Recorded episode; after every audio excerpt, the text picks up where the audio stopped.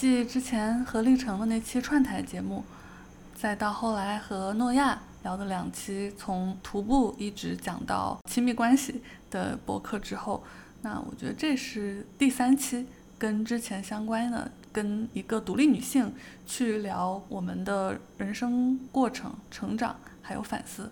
嗯，这一期的嘉宾是清月。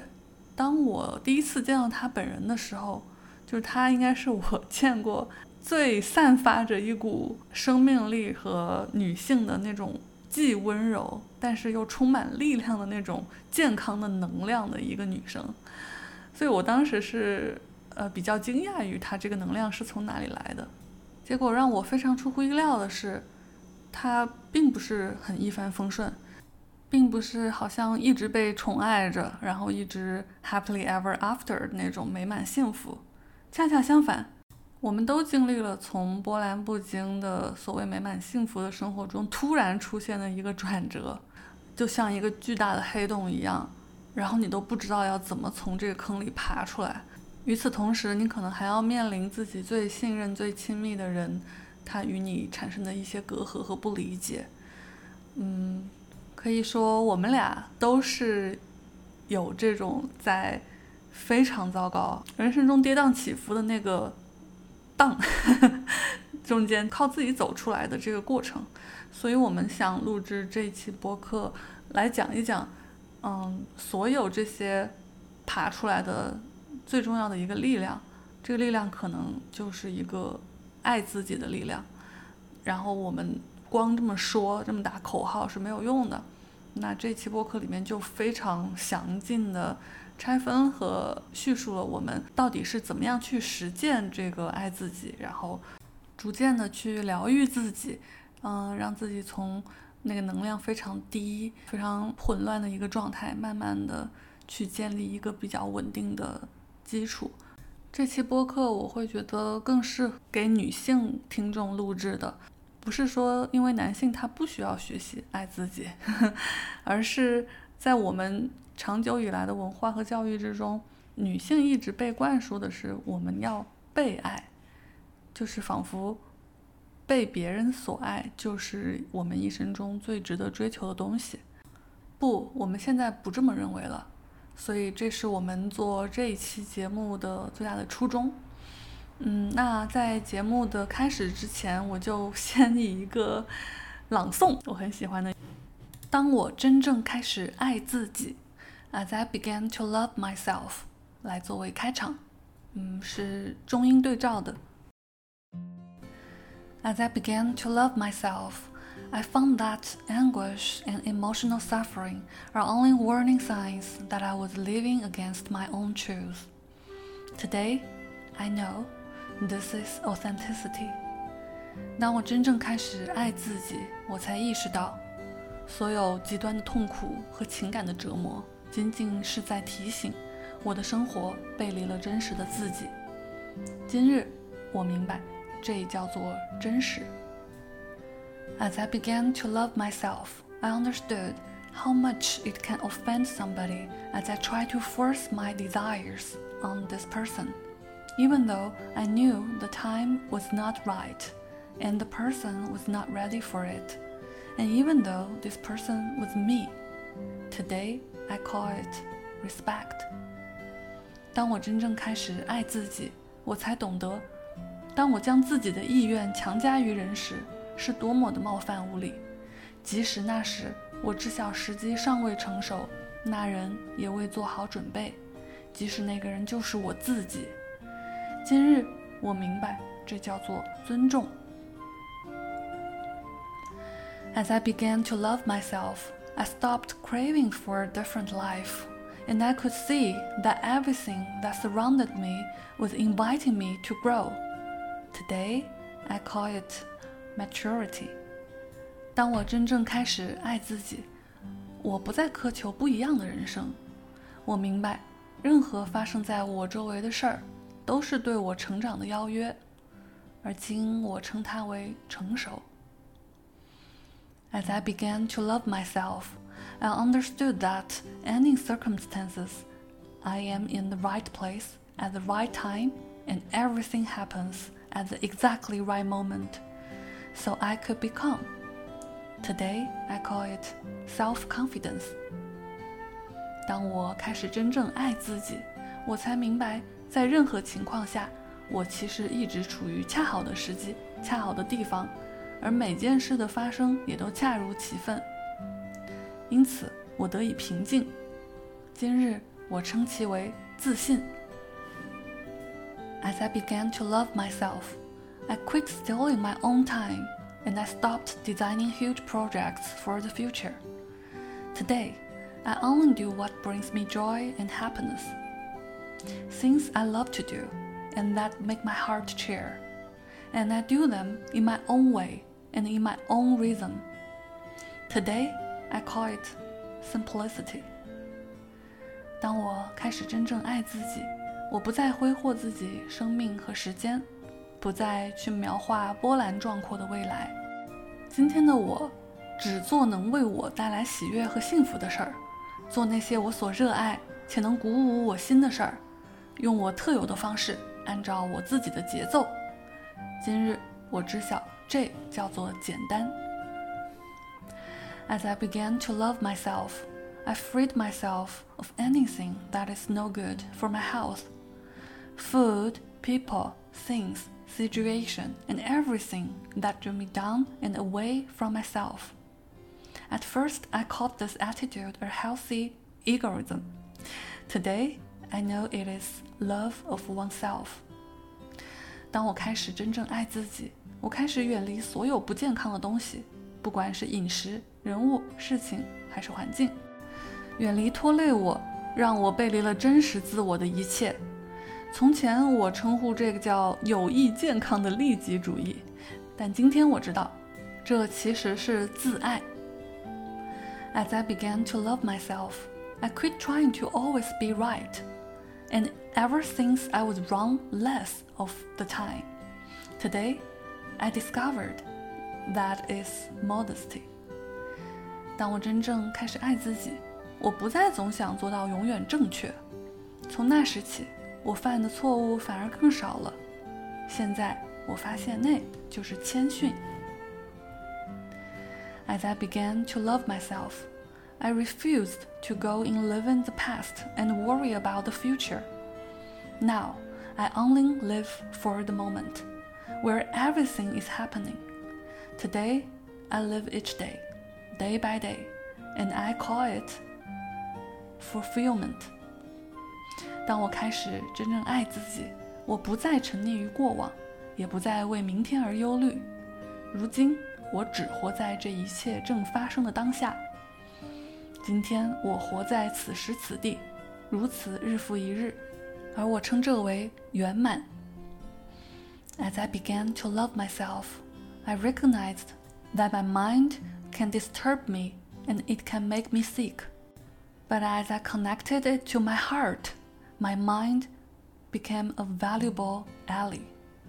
Today, I call this connection wisdom of the heart.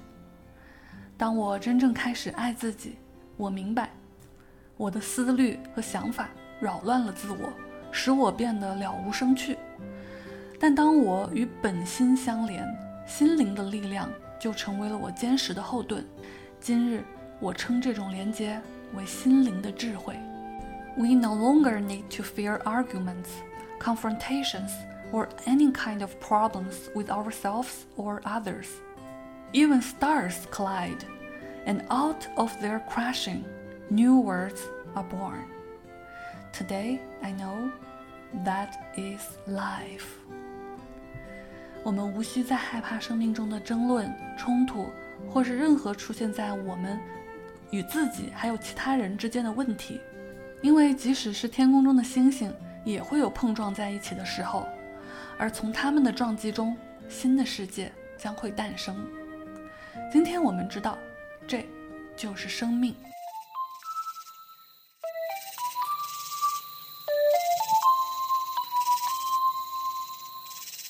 这里是 Five Lake for Sea。我们邀请生活在世界各地的朋友们，以创作者、设计师、异乡人这三重视角，跨越时区来沟通、分享，并产生碰撞。话题围绕但不限于海外生活、技术和艺术，希望能带给你来自五湖四海的陪伴和故事。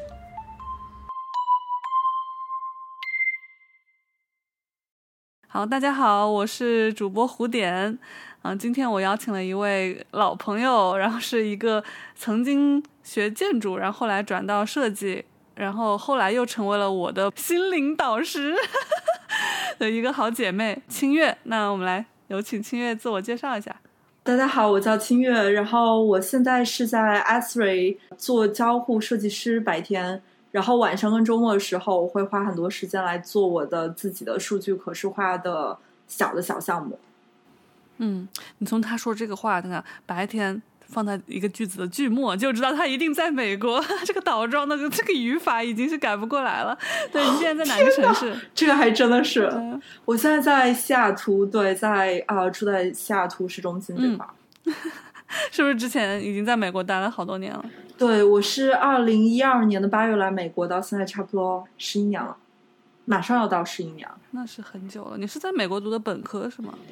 对，我在美国读的本科，所以我刚开始是在弗吉尼亚理工，在弗吉尼亚读了五年的建筑本科，然后之后去波士顿读的数据可视化研究生，在东北大学，然后之后毕业之后就搬来了西雅图，开始我的第一份工作，在一个呃设计咨询公司，对，然后之后跳到了我现在这份工作。对，今天来跟。呃，清月聊的一个很重要的原因就是，虽然他有很多可以跟我们分享的，不管是建筑还是设计还是可视化，但是都不是我们今天要聊的主要话题。因为我觉得他最擅长的，以及说对我来说影响最大的，还是他教会了我一个概念，就是爱自己，怎么样真正在实操上去爱自己，有非常多可以。去在每一天的每一分钟去实践的细节的方法，就是学会说，呃，慢慢的把自己摆回到一个应该放在的位置。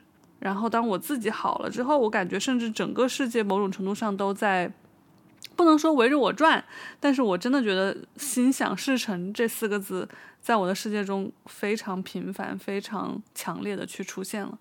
对，所以今天我们主要想围绕这个话题来聊一聊。我也在想从哪里开始，我觉得可以从就是我什么时候意识到这件事情很重要，也许从这儿开始。我在想啊，就是其实我觉得我成长经历中很有意思一个点是，虽然我在北京海淀长大，然后听起来呢就是一个非常你知道压力很大的一个典型的成长过程，但是其实我觉得有一点我很幸运的是。我是四岁从福州，然后啊被爸妈带到北京的，然后一直在北京待到十八岁。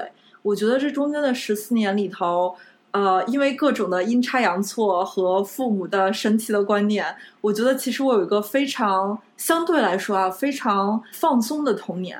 然后比如说举几个例子，因为我觉得这一些小的例子是最初最开始，我觉得让我知道说为什么要爱自己这件事情的最初的萌芽。我觉得第一个影响是我妈妈。我妈从我四岁回北京开始，其实虽然不应该那么早带小朋友去泡澡啊什么的，但是呢，我妈确实是从我四五岁开始就带我泡遍北京的各大的澡堂这样子。然后更多像是那种温泉会所，然后四环、五环、六环，就是只要你能在地图上有标出来的，我觉得我应该都去过至少一次。然后我就觉得。这件经历对我很重要，是有很多很多点。第一个就是以最浅的点来说，我觉得泡澡这件事情是真的是让你的皮肤变得很好，因为你想你在泡澡的时候，你出很多很多汗，我就觉得对我来说是把你身体内的毒素积累的东西用很自然的方式排出去。但是同时最重要的点是可以让你精神放松。然后后来，我其实意识到，可能我妈妈当时做这件事情的原因是她想营造一个我们可以互相很轻松交流的空间。然后我觉得这一点其实非常非常成功，因为我明显的意识到，当我处在一个啊很放松的状态的时候，我会跟我妈妈就是更畅所欲言，所有话都可以分享，都可以说。然后我觉得在那个状态下，我妈妈的状态也是，她虽然说平时会很忙，但是在泡澡这么一个特定的状态下。他的重心就只有我一个人，所以我就觉得说，对我们两个来说，那个都是一个非常、嗯非常特别、非常珍贵的时间，就是因为我们的重心都只有对方，然后真的是一个很好的一个母女沟通的时间。每次泡完澡之后，妈妈都会请我去吃好吃的，让我选一个好吃的，无论是什么水煮鱼啊，还是日料啊之类的。对，然后我就觉得那个这个时刻真的是我小时候每周真的是最期待的一个时刻，一般都会在周六。对，然后我爸爸会就是这个也是给我爸爸一个给跟他自己独处的时间，因为我爸不太喜欢泡澡，所以说我爸可以干他自己的事情，然后只有我跟我妈去。我们这个 Tip One 就可以总结出来了，就是其实我觉得有一个空间和地点，让你可以和你想共处的人，或者说你你自己想去和他相处的人，甚至你自己，呃，有一个不玩手机，完全与世隔绝，非常放松，没错你可以专注于什么也不干这件事儿本身的一个空间和时间。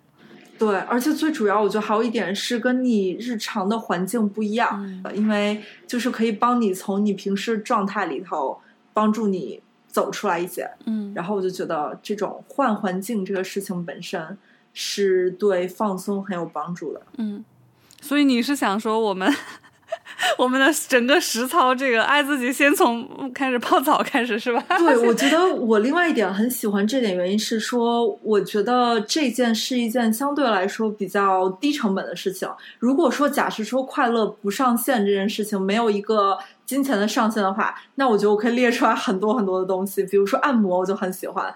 但是问题是，当你比较按摩跟泡澡的时候，你会发现按摩的价格一般是泡澡的四倍到五倍，甚至更高。然后我觉得说，从一个更长期的可以坚持的角度和时间更灵活的角度来说，我觉得泡澡这个事情其实已经能给我带来很多很多的快乐值了。当然，按摩和其他事情是锦上添花，而且我觉得这件事情其实是我从去年开始，我更多想就是思考点在这儿，就是让我在想说，哪些快乐是我觉得每周固定的，像是一个维系自己的基础的快乐系统。哪些事情属于额外的快乐？就比如说风锦上添花的事情，那对我来说，我就意识到说泡澡这件事情很明显对我来说属于第一类，属于一个我自我快乐系统的维护。就是我不去做这件事情呢，会让我的这个系统低于我之前每周的平均值，那我就会有个警铃大响在我的脑子里头。我每周做这件事情呢，我不会觉得说哇，这周我比上一周有了额外的开心。但是会让我至少在整把整个生活维系在一个相对可控、平和、呃快乐的环境里头。我觉得其实这个结构是一件很重要的事情。对，嗯，这个让我想起，就是有个朋友跟我讲说，生活就是如此的千变万化，有各种困难、各种挑战，嗯、但是我们会有一些不变的东西，这些东西是有点像基底，对，然后。有些人的就不一样，像你的可能是泡澡，那有些人可能是比如说每个周六固定的要去做一个运动，比如说爬山，或者是呃某种固定的运动。那把这个东西定下来之后，还有或者是其他一个每天的这种循环的东西，我觉得其实是一个特别好的训练，或者说 一种生活方式吧。嗯，没错。然后说到这儿的话，我觉得其实第二点，但这一点的。呃，虽然也在这个基础框架里头，但是更多像一个心境的一个东西，那真的是健身。我觉得关于健身，其实我有很多话可以说，因为我觉得从小到大，其实我有试过很多很多不同种运动方法。比如说小时候，我妈就会跟我说说啊，游泳就是你生存必备技能之一，无论你喜不喜欢，你得会游泳。嗯，所以我觉得我小时候每周日都会被我妈带到不同的游泳场去游泳，然后那是我小时候我觉得最擅长的一项运动是游泳跟长跑。然后而这件事情很神奇，我是一个短跑成绩很差的人，就是我记得高中的时候每次短跑，我的成绩真的是将将及格，而且是我尽了全力。那种，然后将将及格。但是很神奇的是，一旦把这个东西变成八百米、一千五百米，我的劣势就会变成了绝对优势。然后我觉得这个是我那个时候在上大学之前，哎，我觉得是一件很有意思的事情。就我意识到说，可能每个人都会有天生相对来说擅长的东西，跟天生来说相对不擅长的东西。比如说，我记得高中时候我们还会有篮球。跟跨栏就很神奇。我不知道是 好像是我们那年开始才开始有跨栏这项的。然后跨栏这种东西，我就是非常非常差，就是因为我胆子不够大，我就真的是不敢，我每次都战战兢兢的。但你一旦开始战战兢兢，你就已经知道这个，你就比别人晚了好几秒，过不去了。对。然后大学的时候，我在呃弗吉尼亚上大学的时候。因为你想嘛，周围都是山，其实真的没有什么东西可以做。我觉得我发展出来一个新爱好，就是跳宗吧。就是我会，嗯，后来我会比较夸张到，我每学期如果我拿到课表，就我知道说这几个课是必选课，我会先看看宗吧课的课表，跟我必选课的课表。尽我所能把这两个结合起来，也就是说，如果有一个课它有上午跟下午，那我会尽尽我最大的努力去将就我的宗巴跳舞课的课表，就是因为我意识到，哦，跳舞这件事情是一件我特别特别喜欢的事情，而且我最近几年意识到，为什么我只喜欢宗巴是有原因的。因为比如说，你想想看，其他的舞，比如说像芭蕾啊，或者是更认真的舞蹈，它最后都有一个环节是老师会不跳，就是我们说一节课你可能会学一个舞蹈，然后最后啊两个小组大家可以互相的竞赛一下啊，大家就是没有老师领着来跳。我发现我有个致命的弱点叫记不住动作，但是宗巴的目的就不是记住动作，宗巴的目的并不是学一个舞蹈，更多就是你像小猴子、大猴子一样，就是挥动。你的身体，然后跟着音乐的节奏，就是跳，就这么一件很简单的事情跳。然后，所以我后来在很多年之后，其实我慢慢意识到，哦，为什么当时在我本科的时候，我就觉得跳舞、跳宗巴这件事情就像一束光一样，真的是给我的本科生活增加了很多很多的乐趣。所以我到现在我都觉得那个是我大学时代一个闪闪发光的点。然后后面。我搬去波士顿之后呢，就是因为宗巴实在找不到好的跳舞的地方，所以我就开始走入了另外一个世界，就是以瑜伽为主线的世界。我就开始练瑜伽跟普拉提，其实至少有两年吧，在那两年里头，对。然后我觉得，嗯，怎么说呢？我练瑜伽的过程中，我喜欢的点是让我觉得心很静。我不喜欢的点是因为我觉得我得不到足够的运动，就是因为你知道一场瑜伽下来六十分钟，你会觉得说，嗯，现在我觉得很放松，但你不会觉得说啊我我出了足够多的汗，跟我达到了今天的运动量，所以那个是我觉得当时我虽然经常去，但是我不觉得那是我的灵魂，我的人生运动。瑜伽这个运动，我觉得可能很看老师吧。就我之前有个好朋友是自己考了证，然后自己是可以给人家做私人的瑜伽教练的，然后我就去他家让他带我弄一下，结果 没搞多久我就筋疲力尽、满身大汗，我说不搞了，今天不搞了，就这样吧。他说啊，这还没正式开始呢，刚刚只是热身，所以我觉得可能呃因人而异，因地而异吧，嗯，还是自己体验一下。才能确定到底最适合什么运动。嗯，然后后面我搬来西雅图之后，就是非常阴差阳错的，然后让我开始接触到我现在的我最喜欢一项活动，叫高强度间歇性运动 （HIIT） 这样这件事情。我其实非常清晰的记得，当我刚开始练第一节课的时候，我完全完全跟不上。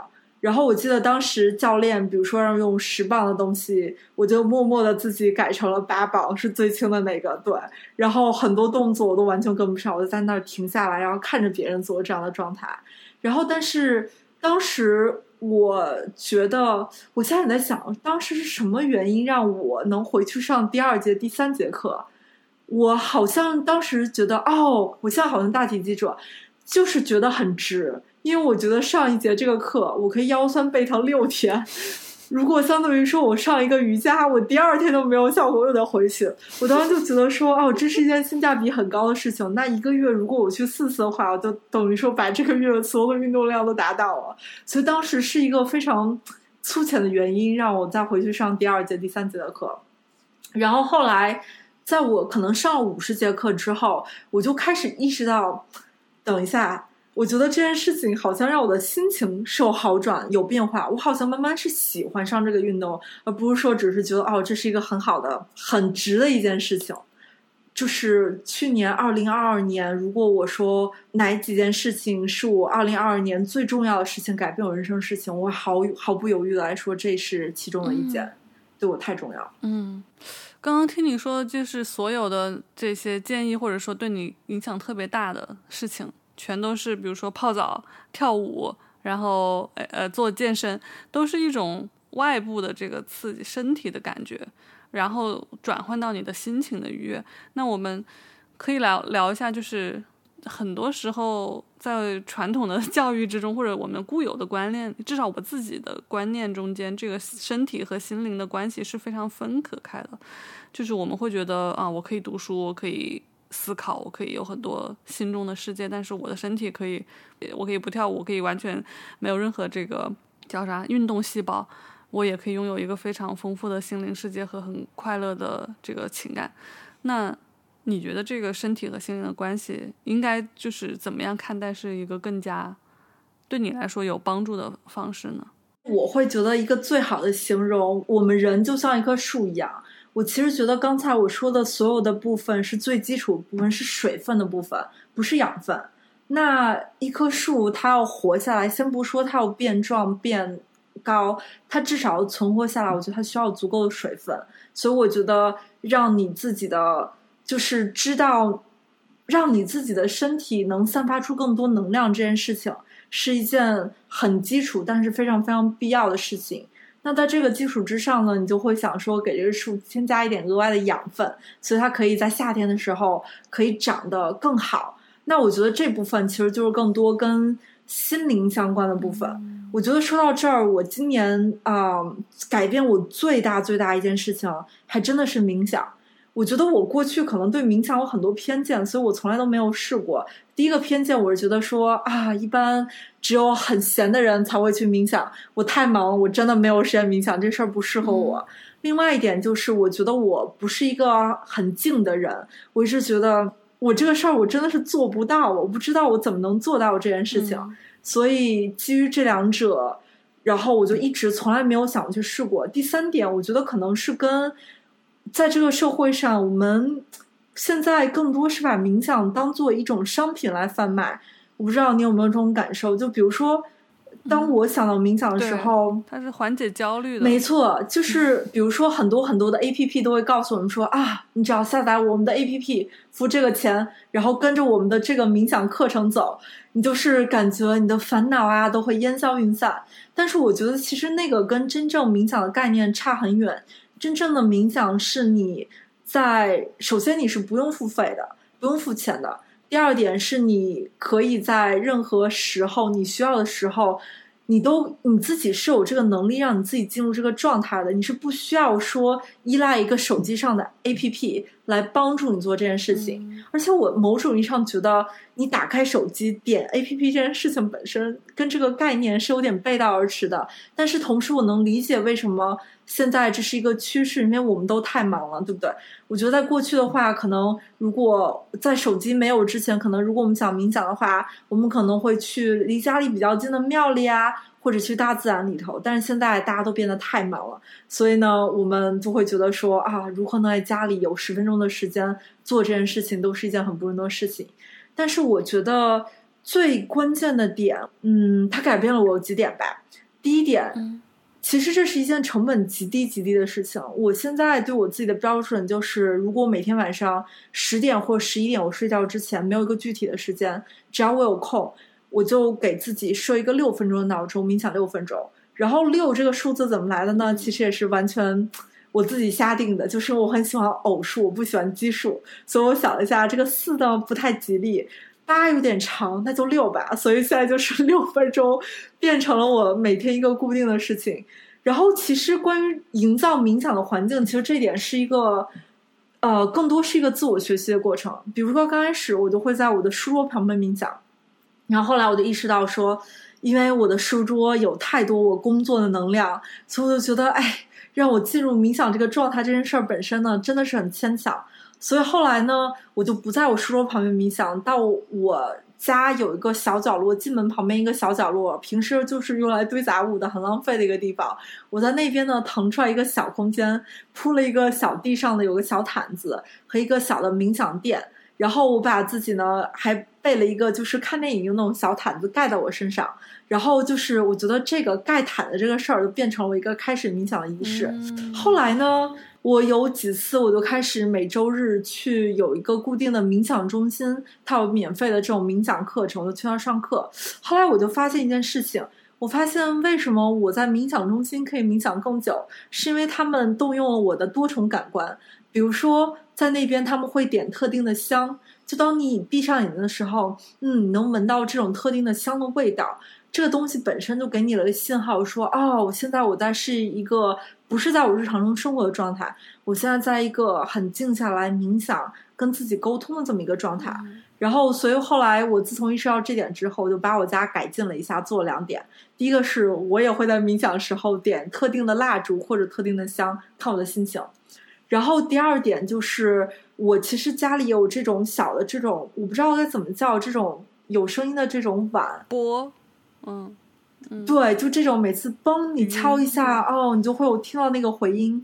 对，然后后来我就把我的那个碗也搬到了我冥想的那个小的座位旁边。每次开始冥想之前，我自己也敲一下，点好香，盖上小毯子，把灯关掉。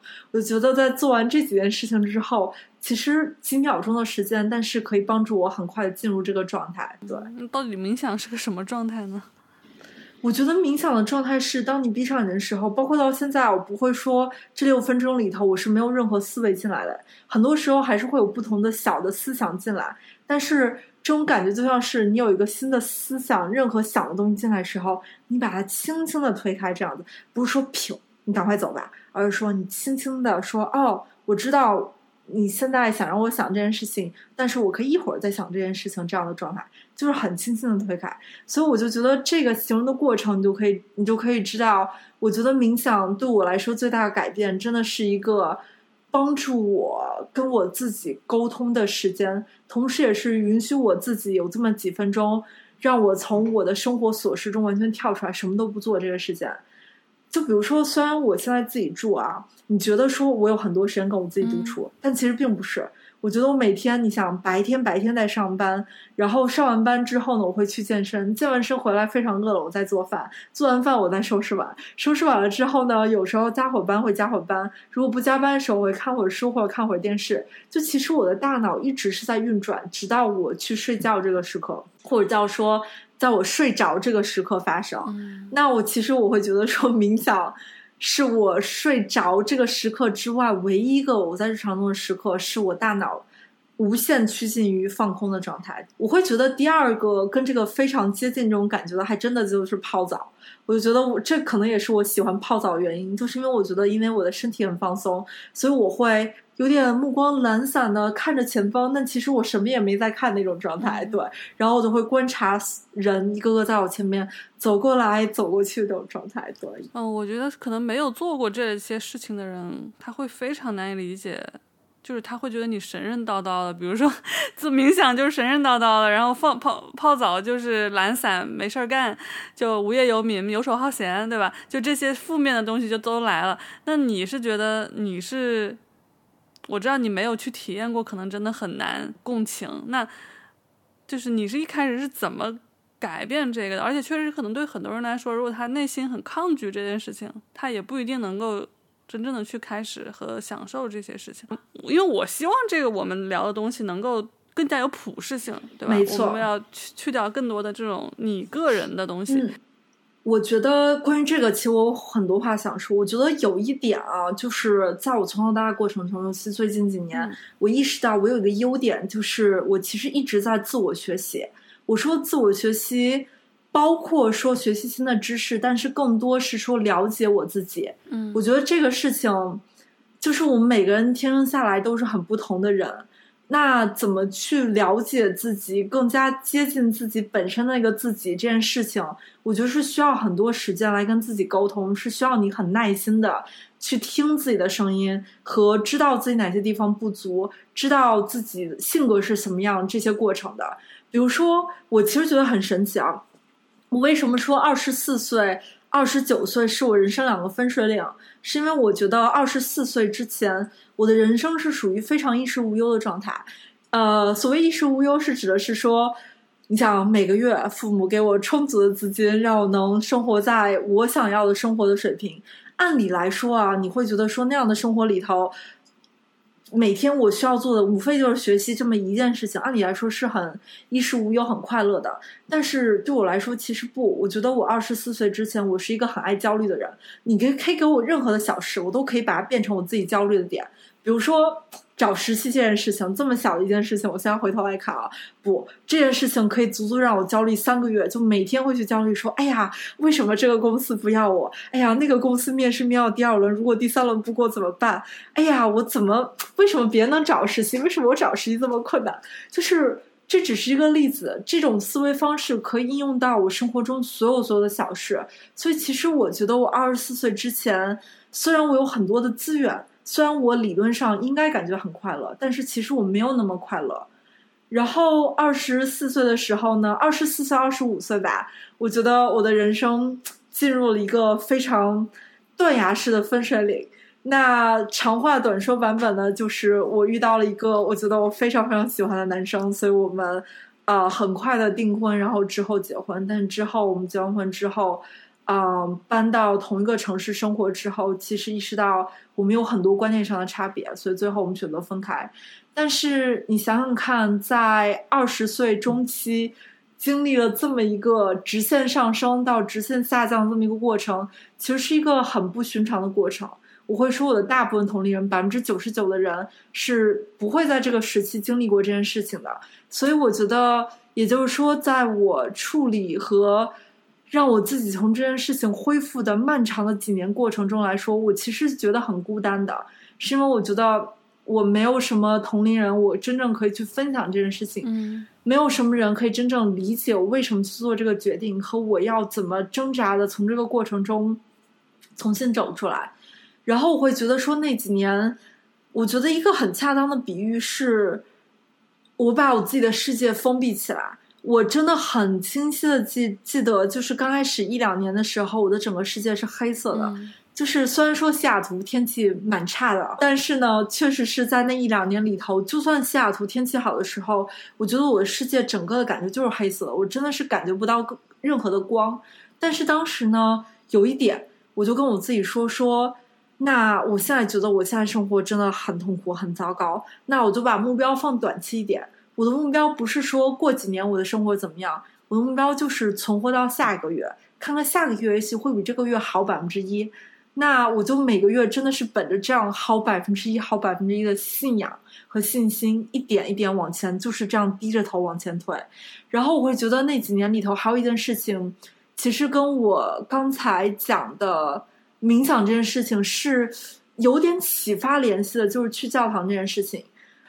我不觉得我有做错任何事情，但是现在的点是我真的很希望我能通过任何方式让我从过去的这个篇章走出来，所以我就觉得啊，我就特别需要一个地方能倾听我的声音，然后能让我真的是跟过去一点点告别。所以我当时就是正好有个同事，他每周日会去有一个教堂，我就跟他一起去。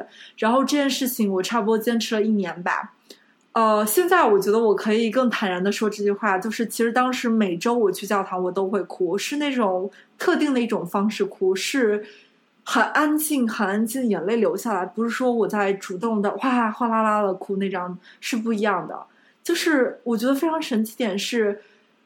那个特定的空间，可能特定的环境，就是会让我让我心中的那种难过和悲伤，就是自然的、很自然的涌现出来，从我的心里用眼泪的方式涌现出来。那后来，其实我会觉得说，这件事情本身是对我整个的往人生往前走是有很大很大好的作用的。它让我来说可以不用憋着这种感受，就是。可能是我在那边，我也没有说要去跟别人倾诉，因为对我当时来说，倾诉这件事情花太多能量，我没有那个能量。但是至少我可以用眼泪的方式，哦，把我这周积累的负的能量也好啊，悲伤的感觉也好，发泄出来。然后重新让我的大脑重新归零这件事情，其实对我当时来说就是一件完全是我需要的事情。然后同时，你知道去教堂嘛，肯定有一个环节就是学圣经。然后其实我不觉得我是，我不觉得我是，嗯，这是我信仰的一部分。但是我觉得就是把这件事情当做一个学习的过程来说，是让我学到很多很多东西的的一个过程。所以我会觉得去教堂这件事情其实是帮助我从我的黑色时期走到灰色时期一个特别特别重要的一个事情。那后面其实从灰色走到彩色这个过程的话，其实对我来说就容易很多了，是完全要比第一步要简单很多的。其实更多的就是一个时间、阳光，然后去泡 澡，然后呃，愿意花更多时间跟自己相处，然后愿意接受自己的情绪，是一件很重要的事情。比如说，我觉得我之前有一个误区就是。我会觉得说啊，为什么我会不快乐？我应该要快乐才对。我会去责怪我自己，但是我觉得经过那个黑色时期之后，我对我自己有了极大的宽容度。我会觉得说，嗯，今天我好像心情还不错，虽然没有说多开心，但是我没有多么不开心。嗯，这件事情本身就是一件值得很赞赏的事情，就是我认识到了这点，然后同时。我接受这点，甚至我会觉得说这是一个很好的开始。这点，所以我其实觉得这种思维观念上的改变，对自己的包容是一件特别重要的事情。举个很简单的例子啊，在我有第一份工作的时候，呃，是一个你知道设计咨询公司，又很累嘛。我当时就有这种错误的观念，就是我觉得，哎呀，为什么今儿会不加班呢？今天不加班，我是不是就把今晚这个时间浪费了？我好愧疚啊！后来我就不这么想，会觉得说，哎，今天不加班挺好啊。那我今儿要不然请自己去泡个澡，或请自己去吃个好吃的，请自己去屋顶晒晒太阳，请自己散一个散一步。我有时候觉得，请自己做点什么吧，这个句子本身是一件很有魔力的句子。我会觉得说这个东西本身就像你对你自己伸出了一个很友善的手势，说：“哎，我们来做朋友吧，我们来和解一下吧。”这样子的感觉。所以我觉得这个句子其实是我现在我会每一两天都会以这样的方式跟我自己沟通。对，如果我今天觉得很累，我就会跟自己说：“哎，要不然今天晚上请自己去吃点好吃的吧。”你想吃什么呢？然后可能我的脑子里就会跳出来各种的，然后我根据比如说我这周的啊资金状态啦、时间状态，我会去选一个。嗯，哇，这个真是一个很特别的、特别有启发的观点，因为我自己也觉得在很长的时间里，我们所被教育或者灌输的一种 思想吧，嗯，就是人要对。自己凶一点、残忍一点，要严酷、严酷一点，要对自己差一点，是高效。然后要对别人好。然后呢，你最终是要干嘛呢？就是你最终只有别人可以对你好，就是别人对你好，那个才是好。然后你自己是不可以对自己好的，你自己就是要把自己往就是死角里逼，所谓的压榨自己。我不知道这个东西是哪来的，也许是因为。我们之前在很长的人生里面是父母来照顾我们，他们是我们的 caretaker。然后当我们离开父母的时候，这个时候我们会习惯性的去觉得，OK，那应该外部有一个其他的 caretaker，我们就奢望这世界上有一个人来爱我们，然后这个人他能爱我们、照顾我们，来请我们干嘛干嘛，请我吃这个，请我吃那个，我们就会觉得特别开心。为了得到这个，我可以不择手段。我可以放下我自己的很多东西，我可以去做不自己不喜欢的事儿，但是我要得到别人对我的爱。但是其实像你这样转换一个思，转换一个视角，就我们自己是唯一我们可能有最大控制力的一个东西，在这个非常复杂、非常多变的世界上。对，而且最重要是没有人比我们自己更了解我们自己真正需要什么。就与其让别人猜猜猜猜个十个。不同的方向，我们自己其实是有明确的答案，说知道说，在现在今天这个时间、这个心情、这个状态，我们需要的是什么东西。然后，所以我觉得其实这个是高效的另外一种体现吧，跟传统意义上的高效不同。因为传统意义上高效是你要一直往前这样子，但是我觉得，其实我觉得在现在这个社会，有另外一种高效的定义是以退为进。然后我其实一直。哎，我一直想找那篇课文，但我找不到了。但是我印象中应该就是叫《西风胡杨》或者类似的名字，是在中学课本的一个。我觉得我具体的具体的句子啊，我都忘了。但是我能记住的是那篇文章里头就在讲说西风胡杨林啊，他们为什么能在那么艰难的大西北存活，是因为比如说风雨来了，他们会把自己的树叶低一下。就是不是去迎风迎着那个风雨，而是真的是去跟风雨妥协。但是等阳光来了，他们需要吸收能量的时候，他们会把枝叶挺起来。然后，其实我现在觉得，与其说是要说去时时刻刻跟命运抗争，永不妥协，我觉得有时候适当的妥协，或者叫说，呃，和人生命运这件事情顺势而为这件事情是有很多的。优势在，甚至是更多是一种大智慧的存在。我觉得这很多跟庄子的这种无为而治的思维也是有很多很多相似之处的。对，就是你愿意跟，我觉得跟命运妥协可能不是一个正确的词，但是就是你愿意跟自己妥协，你愿意。让自己有更多感知到快乐跟幸福的能力，这件事情本身是一件很强大、很强大的事情。而且，我觉得这件事情在亚洲文化里头是一件相当、相当被忽视的事情。就是，甚至说，如果我们来用呃情感来做一个例子的话，我们一直讲究的是付出，为对方付出什么。但是我们很少会去讲说，哦，如果能让你能让自己开心，这件事情本身是建立一个很好的呃情感基础的一个非常非常好的坚实，因为这样子你其实呃为对方已经拿掉了一个很大包袱，叫怎么样能让你开心这件事情。嗯。我觉得很多的人可能都没有在这件事情上做出努力，至少我觉得我 在前面三十多年，可能我都没有去体察和记录和了解这件事情，去了解自己喜欢什么、不喜欢什么，或者没有系统性的去有意识的关注这件事情，直到最近。嗯，其实为什么会有这件事儿？就像你说，你的二十五岁的那个断崖式的上升，然后再直接摔落悬崖，嗯，就让我想到一个最近也是在听一个有一个博客是嗯讲女孩，我们很多人在从小不知道是哪儿琼瑶还是什么一个小说里面就说女孩子呀不能犯错，一步错步步错，然后。bullshit，就对吧？就我就觉得说什么？为什么？就我非常非常同意。我们，但我们都是在这个错误中间，或者说在这个悬崖中待过的人，然后我们出来了以后，我们反而是更好的。对，而且我觉得这点非常有意思，因为其实我觉得关于我二十四岁、二十五岁，我有两点，我觉得真的是我学到很多的。第一点就是，我觉得我当时，如果我现在能回去啊。与其说我每天想的是说如何让我的呃嗯伴侣开心，我会想说我应该花更多一点时间先让我自己开心，因为我觉得如果他能看到每天很开心的我来说这件事情，对我们的情感是一个非常非常好的基石。但是我觉得当时很明显，我并没有意识到这点的重要性。然后第二点其实跟你说的很相关，嗯，就是。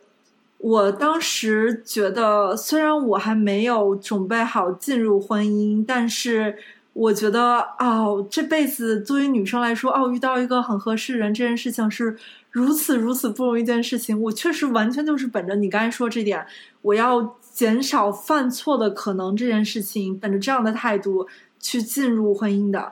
但是。我就觉得这点是亚洲文化里头一个很大很大的缺失。我觉得与其教女孩子如何去减少犯错，其实更多应该教女孩子去如何勇敢面对自己人生一点。因为其实现在这个社会，当然啊，生老病死还是有很多很多东西是不可逆的，所以我们要爱护自己的心灵，爱护自己的身体。但是我觉得，关于很多其他事情。只不过是你要付的代价多少，但是只要你想去改变你的人生轨迹，或者说你想纠正你过去的一个小插曲错误，你永远都是有这个机会。人是被允许犯错的。作为女生，我们也是被允许犯错，我们我们也是被允许回到自己原来的人生轨迹里头的。我其实觉得，如果以后我有小孩，尤其是女孩，我觉得啊，我真的会做两件事情。第一件事情，我会尽早忽悠她，或者带她跟我一起去泡澡，因为我觉得这件事情。我觉得是有可能能影响他以后人生的一件事情。第二点就是，我会更加鼓励他去尝试不同的东西，就算他犯了错，我也不会说啊你怎么会这样做的不对，更多是告诉他说哦，你永远是有办法，你有这个能力回到你原来想走的那条路上面。嗯，你永远都还有机会，你永远都还有改变和控制自己，只要是你。自己想要的，对，只要你思想上知道说，哦，这条路不是我想走的，我想换另外一条路。我觉得我们每个人都有这个权利。我觉得这一点其实是我们活在这个现在这个社会的优势，相对于你知道之前很多很多年以前，在很长时间里我。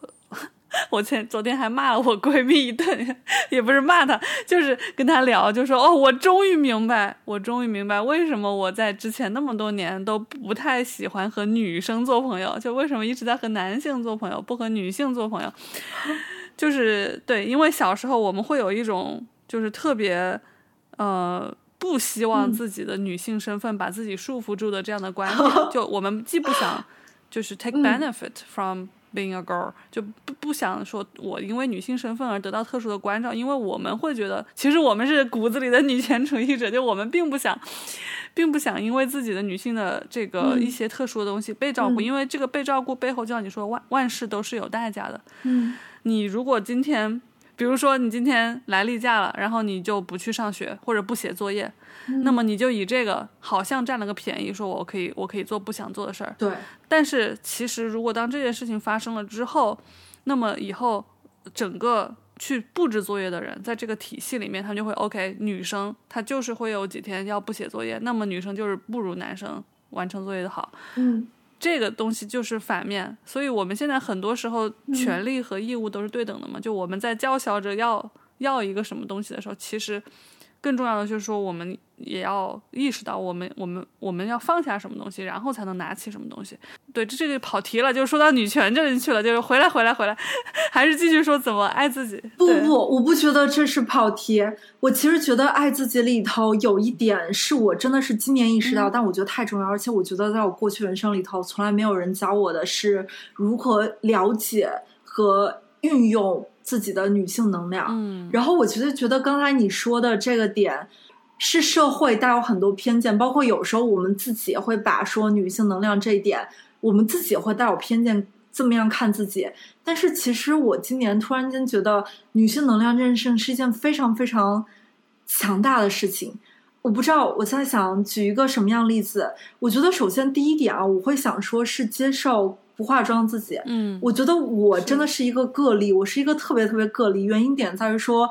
我觉得，在我过去十年不对，应该来说，我活到现在，从小从出生开始活到现在，我整个化妆的次数在二十次之下。嗯，然后我就觉得，其实这一点是跟传统亚洲观念是有一点点相对于背道而驰的。因为我觉得，在我们长大时候，其实，在大学啊、啊研究生啊，或者是工作时候，我觉得这个社会对我们。也不能叫说有个无形的要求，但是就会觉得说啊，你到这个年龄之后，或者说当你开始呃进入约会阶段啊，什么样阶段的时候啊，这是一件你必须要做的事情。但是为什么必须要这样呢？是因为你是个女生，这是体现你是个女生，你女性能量一件事情。服美意。对，但是其实我现在觉得，真正的女性能量是完全不需要用这个来体现的，这个不过只是一个很表层、很表层的东西。我觉得真正的好的气色，你真正从内到外散发的自信，对自己的尊重，这些所有的点都是女性能量一部分。而至于说你涂一个口红、画个眼线这件事情，是非常非常的浅层的一个表现方式。我觉得是应该完全看你心情的。比如说，你今天觉得你心情特别好，我就想要红唇、烈焰红唇。你完全有这个权利去涂这个红唇，或者完全不涂，这是我们的权利，是我们的选择，而不是说这个我们是要通过这样的方式来表现我们的女性能量。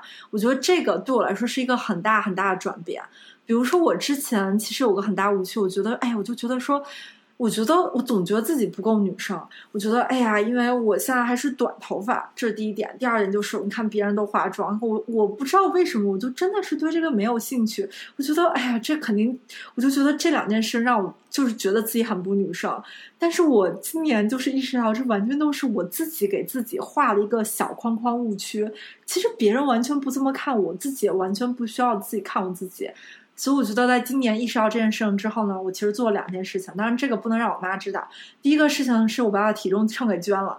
呃，现在呢，每次我妈问我的体重呢，我永远都是特定的一个数值。但是为了让这个数字更真实呢，有时候会加两个，有时候会减两个，让这个有一个浮动。但是其实真实的情况是呢。我其实从去年年底捐完体重秤之后，我再也没有称过体重，而且我不觉得我有要称体重的需要，因为我觉得我经常去锻炼，我觉得我自己很健康，至于那个数字，我不在乎。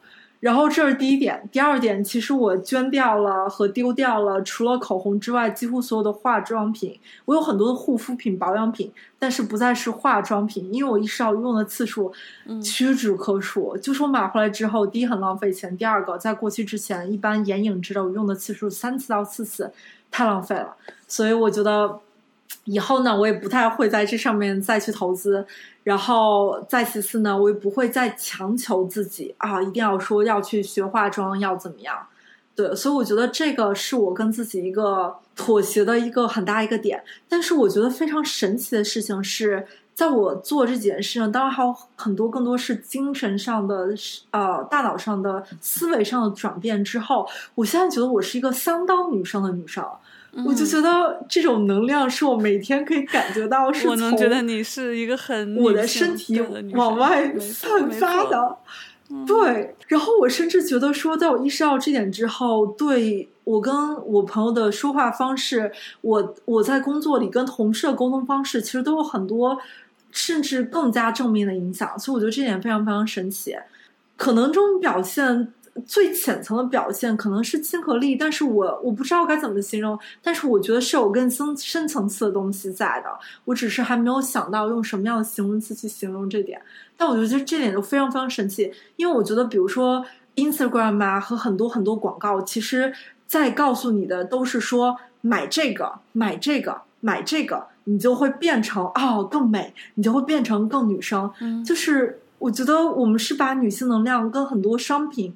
跟金钱是划等号的，但是实际上完全是可以不需要这样子。我们不需要被商家牵着鼻子走，因为我们要知道，说商家这么引导我们，是因为他们想要的是我们来刷我们的信用卡，来把我们辛辛苦苦赚来的钱来变成他们在在向我们兜售的商品。但是那些东西真正能为我们带来快乐吗？能真正为我们能带来更多的女真正的女性能量吗？我觉得答案是。很大一部分程度是否定的，不排除有百分之十跟二十是肯定的。就我刚刚想到你说的我们的两个点，一个是你说的要请自己做什么这件事儿，就是让我想到说，嗯，有一句话叫做“女人没了男人，就像金鱼没了自行车”，对吧？就是首先我们可以放弃掉一个刻。刻板的观念是说女性一定要找一个男人，这是第一点。第二点就是你刚刚说的，呃，女性能量其实是跟化妆跟这个表面是没有什么关系。比方说我们看那个杨紫琼那个拿奥斯卡奖的，就 Everything Everywhere All at Once，嗯，那个电影中间，我觉得它是一个挺女性主女性的电影。然后其实我们看到很多经典的电影中也都有非常强悍的女性角色，很强的女性能量。但是它是通过化妆吗？不是。嗯，它是一种内心的、内心的强大和敢于说自己想说的东西。对，其实我觉得这些真的都是真正女性能力，而不是说我穿一个紧身的裙子啊，呃，很贵的裙子啊，背一个什么样的包。对，我觉得整个社会真的是在尽他们尽社会所能，在引导我们往那个趋势走。但是我这么说的点不是说我们一定不能买奢侈品、买贵的东西。我觉得只是说在选择这些东西的时候，我们要知道说哦，我们买这些东西是因为我们真正喜欢这个东西，是它真的能为我的生活带来开心和价值，而不是说在我拥有这个东西之后，我觉得这个东西会带我改变人生、乘风破浪。我觉得这个是一个观点上的。你知道小小的差别，因为我真的，我之所以能说这些话，是因为我走过完全这样的路。我觉得在我二十三四岁的时候，我就会觉得说：“哎呀，赶快叫我到二十五六岁吧，等我有了工作之后，我就可以每几个月奖励我自己一个我喜欢的包啊，或者说现在我觉得这些我觉得特别好看的衣服，我觉得真的是买不下去，太贵了，以后就可以买了。当时的我真的是觉得这样的事情东西是能为我未来带来快乐，能让我看起来更精致、更女生。但是很明显。嗯，现在往回头看，我的看法真的是完全改变了。对，嗯，可以再说具体一下这个改变了，改变了，改变成什么了呢？就你现在不想要包了吗？现在给你包，你都不喜欢了吗？我还会喜欢，但是我会觉得说这个不过就是锦上添花一件一些事情。我为什么刚开始我会说？呃，健身、泡澡和很多其他事情为什么这么重要呢？是因为我觉得这些东西其实归根结底是一种自我投资。你可以说买包、买衣服也是自我投资，只是它的形式不同。但是我觉得对我来说，更重要的自我投资是。我这个树干本身，我要在让我的叶子闪闪发光之前，我要确保我这个树干是没有蛀虫的，是健康的树干。所以我要确保说我的精神状态啦，我的皮肤状态啦，我每天的能量这些东西是在一个蒸蒸日上好的方向。那所以说，我觉得你给自己足够的休息的时间和每天给自己一定的时间去锻炼身体这些事情，其实是在对这个。最根基的部分的一种自我投资。那至于其他东西，比如说，哎呀，今天我心情很好，去做一个红色的指甲啦。然后这个月，哎呀，我奖励自己一个我最喜欢的包。这些东西都是锦上添花。就是我觉得，嗯，我对我自己标准是说，在没有锦上添花的东西的时候，我的快乐值应该是七十五分到八十分。那至于剩下的二十分，是留给这些哇这种额外的东西。就是不可预计的东西，或者是我不应该指望每个月都会出现的东西。但是我觉得，我需要让我自己做的事情是在我的日常生活中能让我自己达到这个八十分，七十五分到八十分。我觉得这个其实是我的日常的目标。哎，那我们可以分享一下意识的转变和做哪一些小的事情，让这个。七十多分、八十分可以达到，因为我觉得很多人 是没有达到这个基础的分数的。这时候他们会把那个锦上添花的二十分看得特别的重要，可能会去看作是自己的全部。我觉得要降低手机跟不同声音在我们生活中影响力。就比如说白天的时候，我工作的时候我们用 Teams 嘛，然后你会看到不停的这个啊邮箱嘣蹦出来一个，然后 Teams 上砰蹦出来一个信息，然后加上你自己的手机再嘣蹦出来一个信息。过每三四分钟、两三分钟，一定会有新的信息出来。这样的事情其实是让我们很难去专注的，减少刺激。然后，所以我现在这件事情就是我在试图做更好。比如说，我会嗯把声音关掉啦，或者跟我自己规定说，我上午查一次邮件，下午查一次邮件啊。那中间几个小时，我允许自己不查这个邮件。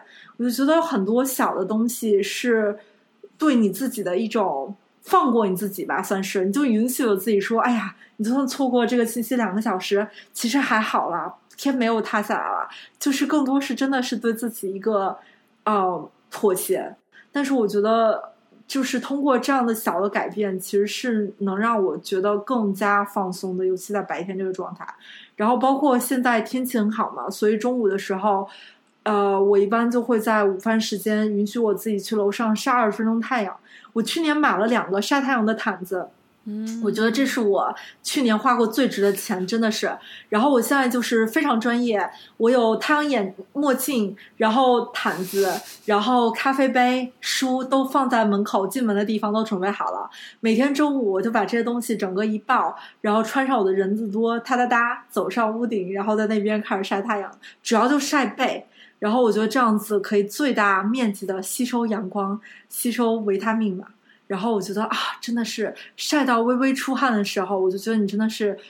进入了一个很放松的状态，那我再走下楼，再开始进入我下午的工作。对我觉得这个真的也是一件完全零成本的事情啊，唯一的成本可能就防晒霜吧。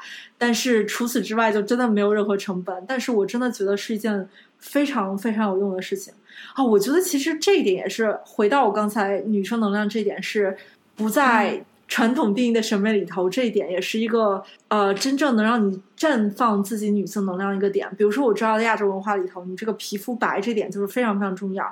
所以我觉得之前啊，其实，在尤其在我离开北京之前，我是夏天多热时候都穿长袖，原因不是因为我不喜欢它，而是我怕晒黑。我觉得晒黑了就不美了。但是现在我就真的是属于完全放飞自我状态，我就觉得说，哦，只要我不晒伤，我黑一点，嗯，这个很健康。我觉得我自己挺开心的，因为我完全不在乎，我反而还会觉得你黑一点显瘦啊，多好啊！所以说，我现在 你还是在等会儿，那你还是回到了传统价值观。你看，显瘦还是一个，对这一点确实对我可能还是我会被传统价值观绊住，但至少就是说肤色颜色这一点，我就是完全处于一个呃放飞自我的状态，我就会不那么在乎这一点。但前提是不要晒伤啊，因为那样子的话，那。那那就是健康问题了，就不知道。对，呃，我我也可以开始补充我的新的这个 tips。就我觉得第一点就是最大的要有一个七八十分的这个 base，然后这个 base 是你可以通过自己给自己做到的。嗯。那然后这个 base 里面我们就说到了好几点嘛，有身体和心灵的关系，比如说你怎么让你自己的身心更加舒畅，包括。少玩手机，能够让自己有更多的专心的时间，减减少了你的打扰的时间，把你大脑弄得稀巴乱的。对。然后，然后包括你的冥想、呃泡澡和按摩，还有 晒太阳等等等等各种保护自己，呃让自己更加过得舒服，让你自己身心更健康的方法。那然后我们有聊到说，之前有比较黑暗的时候，因为我觉得任何人都会有。嗯。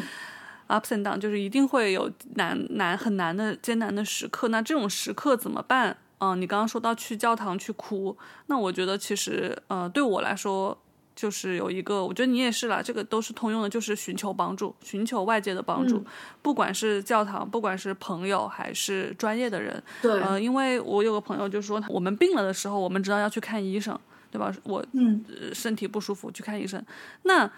心情，我们情绪，当我们的情感，还有包括说在处理人生的问题的时候，遇到问题，为什么我们就不能找专业的人呢？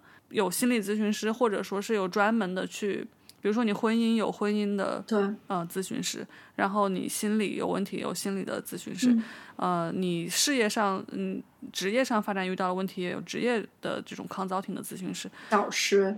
对导师，为什么不可以去找呢？就我觉得这个是一个观念上的转变，是我们呃可能会羞于找。我觉得在也是东亚文化的一个特点嘛，就是我们的情感，我们知道对方会也许会给我们，但是我们会有点害怕，嗯，就是在别人面前暴露我们的脆弱，嗯，就我觉得去找别人帮助好像是一件有点丢人的事情，嗯，但我觉得这个是完全不需要有的，因为。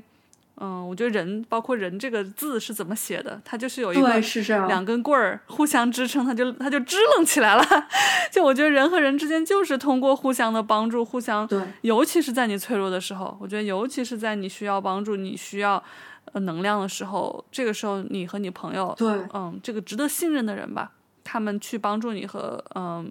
拉你一把的时候，是最能够把你们的关系变得更加的强的，没错，一个机契机。所以不要羞于去找呃朋友给你去嗯任何的情感的帮助支持和找专业的人来帮你开导，或者说是给一些建议这样。对，但我觉得对我很神奇，是我我真的觉得在过去几年里头，我把我自己培养成自己最好的心理咨询师，就。其实说到这个很神奇，我当时呃，在我人生最难的时候，很明显我有试过这点，但是我就觉得，我觉得我的性格特别不适合说啊，来吧，我们今天五十分钟这个时间，然后开始吧。五十分钟之后，哎呀，今天我们的时间到了，呃，下周一晚上五点或者下周二下午三点，哪天有时间我们可以继续。我就觉得，对，我就觉得对我来说这是一件很痛苦的事情。首先呢，第一点。我做不到在五十分钟里头，我能从第一分钟就非常高效的真正抒发我自己的内心的想表达的东西。第二点就是在我表达一半的时候戛然而止，这件事情真的是件很痛苦的事情。天哪！对，戛然而止。但是你想想看，你对你自己你是没有限制的，你不会说，哎呀，我今儿就跟我自己。聊五十分钟吧，五十分钟之后 明儿再说。你不会这样对你自己的，所以我就觉得，我就觉得说，其实我觉得这是一个很有意思的一件事情，就是如何引导你自己，让你自己成为那个能对你自己来说一对一的私人的咨询师，而且是终身服务，免费，对吧？所以我就觉得这一点是我过去几年一个歪打正着研究出来的一个新的概念。嗯，那这个你是怎么变成一个 自己的心理咨询师的？第一个就是因为我去试过外面咨询，我觉得不太适合我。我觉得第二点其实就是方法其实是一样，你要对你自己非常非常耐心，你要知道说哦，你可能有四五个不同的想法，你很纠结，你要知道说为什么你会有这四五个想法，每一个的好处坏处是怎么样的。我觉得给自己这个耐心上来。去倾听自己的声音，而不是说“哎呀，我就一定要走这个方向，这个方向是错的”。其实没有方向是错的，只有哪个方向是最适合你，相对不适合你的。所以我觉得，本着这样的宽容度，你就想想看，假如说你是一个啊咨询师的角度，就是对来的人耐心。真诚的倾听是最最最重要一点，但是我觉得很多时候，当我们跟自己沟通的时候，我们就会忘掉了这一点，其实忘掉了这个最基本的这一点。所以我觉得这一点其实是一件非常非常的好的事情。而且一般我的原则是，如果我真的就很想静下来跟自己想点什么事情，我不会坐在家里一本正经的。手这么着一插，然后在那想说：“哎，我们我来现在想想看这个事儿吧。”我一般会邀请自己去个喜欢的地方，比如说吃一个喜欢的寿司啦、牛肉面啦，然后甚至是我平时不太舍得吃的东西，就小小的奖赏自己一下。坐在那边的时候，然后我的大脑就会比较放松而且我觉得啊，我已经对吧，向自己伸出来了第一个友善的手，对不对？然后那现在的话，我想跟自己好好静下来沟通一下，处在那样的状态。所以我觉得让自己处在一个放松的状态和愿意倾听自己全部的想法，不做任何评判，这两件事情是非常重要的。嗯，不做任何评价，就 no judge 的去对 no judge 面对自己去倾听，对这个这个太难了。对，我觉得原来我是做不到的，但是现在慢慢来说，对，嗯，因为我会觉得其实可能我们。努了很大的力，只是想回到我们童年时候最纯真所谓的那个本初，因为好像在我们成长过程中间，我们不断在做的事情不是去更加擦拭我们，让我们自己心灵更清楚、更明白自己，而是往上加了非常多的遮蔽物，就我们的各种价值观教条，我们的所谓的道德，我们听到各种各样的故事、各种责备和各种不幸，把我们。其实离自己的内心越来越远了，因为我们会用这些东西变成以为是我们自己。其实这就很难说，因为你你其实所有的内容，我们读过的书，我们看过的电影，我们经历过的故事，听到的东西，都会塑造成我们现在的我们。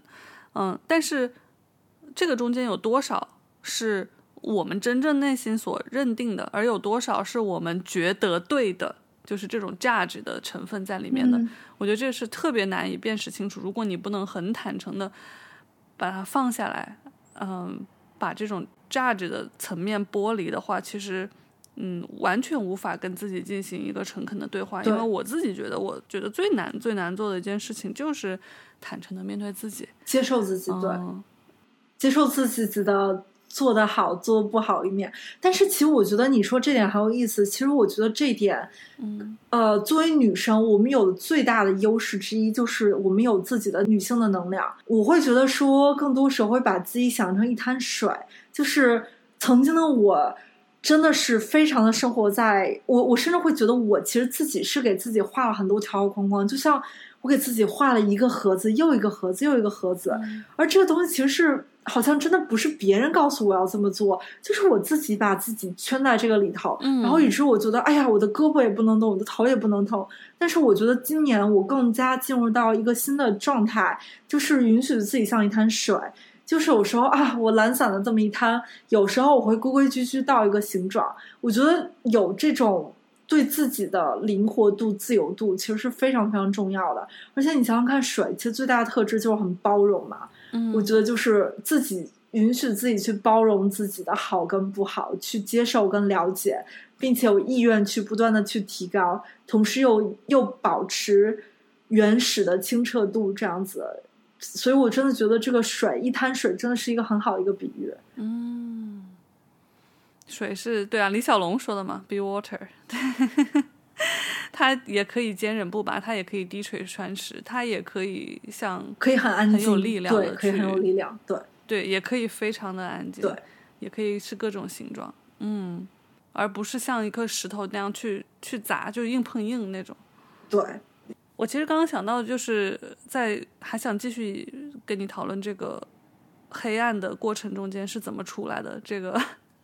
这个话题，嗯，我真的觉得其实最重要一点是允许自己有一个阶段在黑暗里头。嗯，我觉得，我觉得这其实是我当时我其实我很感谢的一点，就是允许自己知道我在一个非常黑暗的状态，但我允许自己在这个状态，直到我做好准备能往前走。嗯，因为我觉得真正你在谷底的时候，如果你硬要说自己说，哎呀，你为什么不往上爬？你怎么这么软弱？你去责怪自己这件事情。不会对事情有更多好的改变，相反，你会觉得说：“哎呀，自己怎么会怎么会这样？就怎么会把自己困在这种地步？我怎么觉得我自己一事无成？”你会有更多负面的想法进来。所以，我觉得最简单的一件事情就是了解、知道说：“哦，我现在在我人生的谷底。那我在我做好准备的时候，我会往前走，会从这个地方走出去。”我觉得其实这一点对自己的。真的是一件很大的善意，也是一件很重要的事情。同时，其实也是一个很强大的力量，反而真正帮助我走出来。我觉得也是，可能因为去年跟你聊到这个话题的时候，就你告诉我没有什么好和不好，就是 OK，这是谷底，谷底它有存在的，就没有谷波峰哪来的波谷，对吧？就是它都是一部分，它嗯，当它来了的时候，你就去尽情的体验它好了。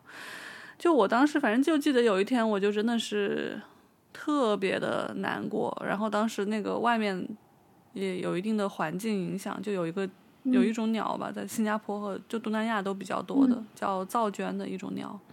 然后它叫起来就是特别的凄厉，特别的孤单。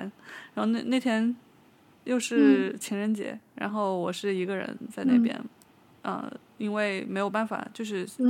很长时间都是有一定的睡眠问题，嗯，然后那天也是很早就醒来，然后那只鸟就一直在那儿叫，一直叫，一直都没有另外一只鸟来跟它来跟它对接，你知道吧？就就它一直在一个鸟一直在我窗外面一直叫了一个多小时，我当时真的是要被它逼疯了。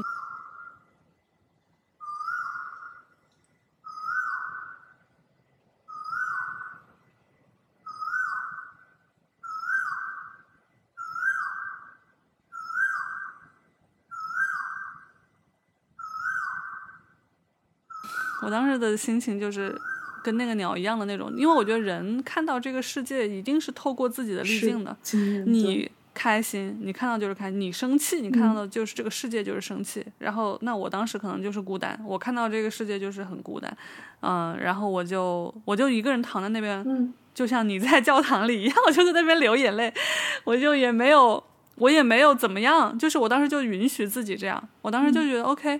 好，你你就请尽情的品尝这个孤单的滋味吧，就是这就是它的味道。你你你既然现在有机会品尝，你就好好的尽情的去去知道这是什么样的感觉，对，不要 judge 它。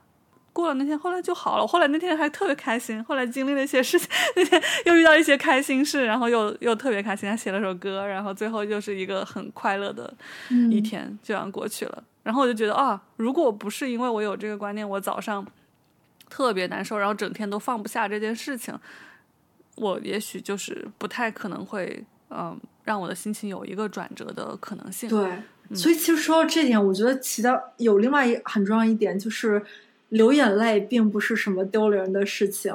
我觉得我小时候会觉得说，哎呀，就是我觉得，哎呀，就是这是我软弱的一个体现之类的。但现在其实我的看法完全变了。首先很有科学依据啊，你经常流泪的人的视力都比较好，就是因为他会经常把你眼睛里的脏东西排出来。我觉得这是真的是这样子。我甚至觉得说比吃叶黄素很多某种意义上还要管用。这是第一点。第二点，我其实觉得流眼泪这件事情。跟你是强者弱者，这是完全两个不同的概念。我相反是说，这是一个代表说你可以接受你真实的自己，同时你有勇气让你自己允许你自己把不好的能量散发出来，以最无害的方式散发出来。所以我觉得其实它是有很多很多正向的作用的，但不是说要在什么公共场合嚎啕大哭啊，那又是另外一种。但是我觉得时候有些时候自己一个人的时候，觉得有点悲伤的时候，允许自己静静流眼泪这件事情本身是一件没有错的。我觉得是有很多正向的事情。然后我觉得这是我这几年一个很大很大的一个新的感悟体验吧。而且我觉得我是一个。呃，性格很敏感的人，就是我是一个极度敏感人。我过去会觉得说，哎呀，这是一定是我性格里的弱点。但是现在我觉得不啊，我觉得在我看歌剧的时候，我会觉得我比别人更有感同身受感觉。我觉得这是一件很棒的感觉，对，很幸运的事情。然后甚至有时候我在冥想的时候，我可以听到蜡烛点蜡烛、蜡烛摇曳的声音。就是我觉得所有这些能感知到非常细微这种事情的能力。让我真的觉得我很幸福、很幸运。当然，它有相对来说呃不好的点，可能就是我会比别人更爱哭啦这样子。但是我了解了我自己，我接受这样的自己，所以我接受了它好跟相对来说麻烦的一面。对，嗯，说到这个感知，我也是同感。就是呃，我我相信的是这样，就是说人，嗯，当你可以非常的坚强，就你 strong，你很强大的时候，你可以拥有。这个时候，你你才比较能够承受得了更强的敏感和情感。对，这个强大其实就是它是共生的。就有的时候是呃有一些很大的刺激，比如说让我们很伤心或者让我们特别极度快乐的事情，它也会让我们变得更强大。而我们变强大的这个过程，它也会让我们有更多的感知和能够接受承担更多的东西。对，在我看来是。这值得追求的东西，就是人的强大和对事情感知的敏锐度和柔软度。对，嗯，对，这里就说到了有一个逃避和懦弱吧。这个我是想分享一下的是，嗯，我一直以为自己还是个挺勇敢的人，当然我朋友也觉得我还挺勇敢的。但是，呃，嗯，我后来发现，就是在这种关系中间，当你处理人和人之间的关系的时候，有一个。我会发现，其实我们很多时候是很懦弱的。就为什么勇气是一种特别值得赞赏，或者说最重要的能力，是因为哪怕你很善良，哪怕你很美好，但是如果你没有那个勇气去把你自己那个 boundary，就当时我的那个心理咨询师给我的一个最大的建议，就是你要有你的 boundary 线，就是你要有一条自己的守住自己的线。对，这条线你一定要守住，而守住这条线是非常需要勇气的。每个个体都不一样啊！我说我自己，嗯，就我自己感觉，在这个文化中间，我得到的就是我们要大家要和谐，然后我不喜欢争吵，我不喜欢冲突，嗯，然后我也非常有同情心，我就我觉得善良善意是非常重要的，所以就是在这种情况下，很多时候我是完全没有那条线的，就当呃我和别人相处的时候，他们往往我这个线里踩的时候，我会选择往后退，嗯。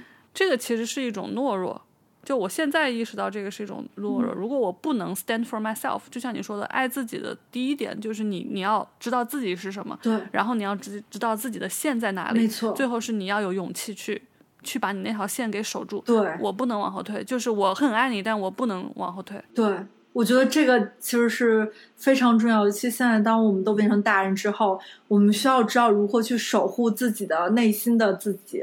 那只有我们自己是这个能守护我们自己这个人，所以我觉得，对我就很赞同你刚才说的，更有勇气的说不，这点就是非常非常重要。而且我觉得说不不一定要说不，不一定要是狠狠的这样这样子说，可以以更加讲道理的方式也好，以更加柔软的方式，但是确定的方式，就是说，哦，这件事情不适合我，我不喜欢这样子。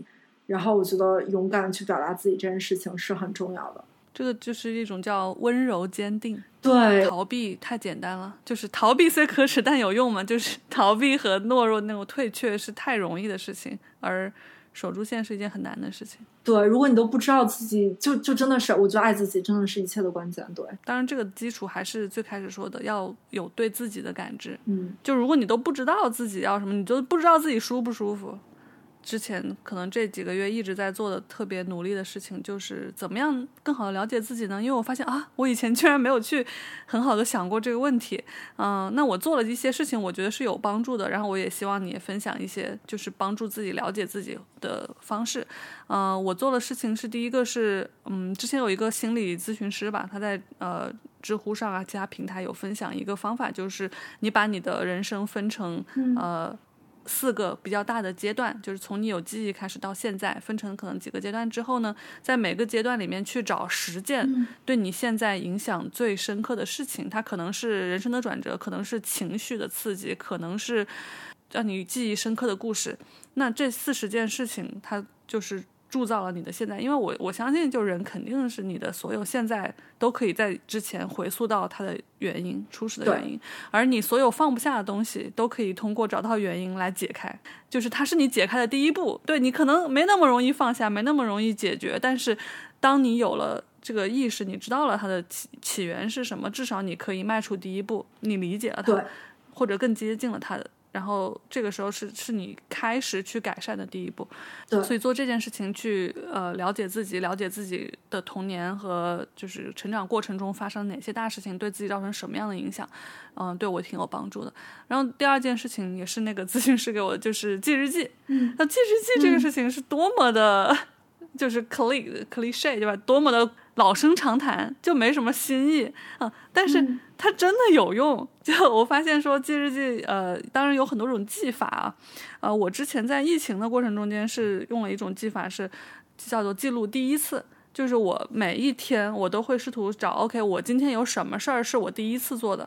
就比如说，我第一次在雨天游泳，我第一次去吃一个什么菜，我第一次尝试做一个新的事情，就是这个东西，你记下来之后，会让你感觉到你的人生被延长了。对，因为你的人生的新鲜感是通过很多第一次来让你觉得时间没有在重复的流逝，好像什么都没发生一样。对，嗯，这是一个技法。另外还有就是，嗯，可以有一个自己的呃框架，比如说我今天有什么样的感受。或者我今天记录一下我喜欢什么，不喜欢什么，它可以非常的微小。我我就回努力回想今天我有什么很开心的时刻，然后我有什么事儿让我是特别喜欢的，有什么事儿让我感到不舒服，让我觉得不喜欢的，我就把它记下来。然后就是让自己更有意识的在做很多事情的时候有意识，而不是我觉得最可怕的是什么？就是你。过了一天，然后哇，我今天都干了什么？你都不知道自己干什么。发现你可能，你可能刷了知乎，你刷了小红书，你就刷过去了。但是你这些刷过去是无意识的。我觉得无意识的是很糟糕的，因为你当你无意识，你不去主动控制你的生活的时候，你就会被别人所控制。你可能就被广告控制，你怎么对被别的商业的消费的其他的信息，以及或者说你的上司或者你的家人，就各种各样的东西，你自己不控制你自己时间，那你就被别人控制了。嗯，所以要更有意识的去安排自己，安排自己的生活和时间。嗯，对，那你你来分享一下。我觉得对我来说，我今年有做更好一点，是我会定期带我自己出去跟我自己约会。比如说昨天晚上，就是我请我自己去吃了一顿我很喜欢的晚饭，然后之后我邀请我自己去看了《茶花女》的歌剧。然后，我说我发现有时候买一张票有个特别大的好处，就是你可能会得到意想不到的好座位。比如说昨天我其实没有花很贵的价格，但是我就因为有一张票单拎拎的在第一排，我居然坐到了第一排，简直是奇迹啊！所以我觉得非常非常幸运。然后我有了从没有过的非常非常好的体验。然后我打算以后就是更多经常做这件事情，而且我觉得这个形式呢，可以看你的心情改变。就是可能这次是看话剧啦，下回是，嗯，不知道去一个新的地方做按摩啦，下回是去体验一个什么新的活动啦。就是我觉得，其实，在现在这个社会，我们自己可以做的事情其实有很多。比如说，我大学时候最喜欢干的一件事情，就是每周二请我自己去看电影。因为周二电影票半价，大学的时候我就觉得那个给我一个自己完美的理由，请我自己去啊躺在那边看一场我自己喜欢的电影这件事情，真的是可以帮助我们更好了解自己，更加感觉到幸福。对。对，说到这个看电影还有什么的，我觉得还很重要一事儿就是活在当下吧。对，嗯，为什么让我有这么明显的想活在当下的体验？是因为呃，我自己现在承认一件事儿，就是我们对于未来的计划其实是非常无力的。对，嗯，因为我真的觉得我五年前甚至三年前，我都不可能想象我现在是过着这样的生活，就是我完全对自己的未来毫无。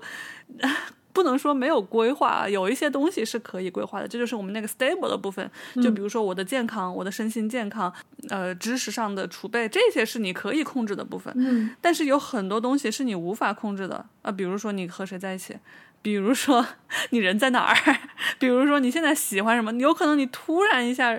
你就不喜欢这个事儿，你就喜欢那个事儿，或者你遇到了一个人，然后你突然一下想干一个别的事情，这些都是很有可能发生的。这个世界是很难以预计吧？我觉得就充满了各种呃变化。那说的消极一点话，也是就是世事无常嘛。这个无常，嗯，就中间有好的，也有不好的，就是说你愿意接受的，你和不愿意接受的部分。但是，那我觉得说你至少能做的事情，最最重要的就是。你把你这个当下过好，你的现在享受今天，对，你的这个 moment 是你唯一可以有控制的。我不知道我一年之后会在哪里，会跟谁在一起，但是我知道的是，如果我现在和你，我和新月在一起，我就把我百分之百的所有的精神、我的热情和我的能过好，就是做好现在的这个热情，全部放在你身上，我们俩的注意力放在对方身上，然后把这个时间过得不后悔，那就已经是我能做到最好的事情。我完全同意说这点。对，我们要不要做一个收尾？好，马上可以，可以做个收尾吧。我的收尾就还有最后一句，就是对我来说还有一个最大的 learning，就是要停止依赖他人。嗯，这个也就 call back 了。你最开始说的，我请自己做什么，就是从此以后，我觉得我就是我自己的那个爱自己的人，更多的靠自己一点。对。对，然后我可以自己一个人把自己的生活过得很好。那如这样子的话，我才更有自在的去让请别人邀请别人进入我的生活，或者说跟别人分享我的生活。因为我不希望当我自己很 desperate，就我很绝望的说啊，快来救救我！我再也不想 没有这样的状态，我不想要有任何人来救我。我要自己把自己救出来，然后自己支棱起来，自己开心起来，以后把我的。这个好的部分去分享给别人，因为我不认为别人想分享我那个糟糕的部分。我我其实完全同意这点。我觉得回回归到女性能量的很重要一点，就是当自己能量不太好的时候，给自己允许自己有一段修复的时间，让自己慢慢走出来，然后去进入人生的下一个阶段。对，好，那对了，我其实想说你那个，我很喜欢你那个 Instagram 的 idea。要不最后介绍一下？好，就其实现在 Instagram 上，我还在做一个我自己的一个个人的小项目，就是我在跟一个丹麦的设计师 Ted 在合作，然后我们做的项目叫 Mapping Happiness，然后我们的宗旨其实非常非常的简单，是我们想。通过这个小的项目，引导更多人去了解和启发他们，看看什么样的事情，日常中的小事情，不那么贵的事情，是真正能为他们的生活带来快乐的。所以，我们的一个原则就是。呃，每一个快乐的时刻，我们分享的时刻都是比二十五欧元和二十五美元要低的。然后现在的话，我们就每天每个人分享一个快乐时刻。然后至于分类来说话，我们是受到有本书叫《You Happier》这本书启发，然后我们现在把这个分为了四种快乐，一个是呃 biology happiness，一个是 psychology happiness，social happiness，还有 spiritual happiness 这四类。然后每天我们会把自己的说一下中文，中文，中文。包括身体跟身体相关的快乐、心灵相关的快乐、精神相关的快乐和社交相关的快乐这四种，对。所以我每天在剖这些快乐的小时刻的时候，会把这个分一些类。然后我觉得，其实这个项目对对我来说最大的优点是，帮助我每天在过自己每一天的时候，会更加有意识的知道说，哦，这些小事儿。让我今天过得挺开心的。我觉得这是我之前一个没有的意识，然后现在经过每天这样不断训练，差不多有四十天之后，已经变成我思考方式的一种习惯。所以我觉得这是一个很有意思的一个点。嗯，这些小的事情，我觉得就是还是回到那个要有意识的活着。就是当你觉得我在这一天很努力的在寻找这一天的 happy，或者说我觉得这是一个习惯，我今天一定能在今天找到一些快乐的时刻的时候，嗯那你就能找到。然后最后你并且把它记录下来，对，然后当你回去看的时候，你想哇，原来我曾经有过这么多快乐，以及我有这么多被爱着、被幸运着包围的的时这刻些，时间，对然后就会觉得世界变会就会变得越来越好。没错，对。嗯嗯，好，那就今天先到这里，然后下次我们有机会再来 分享更多的快乐的时光。嗯，好，没问题。嗯，晚安啦，拜拜。拜拜。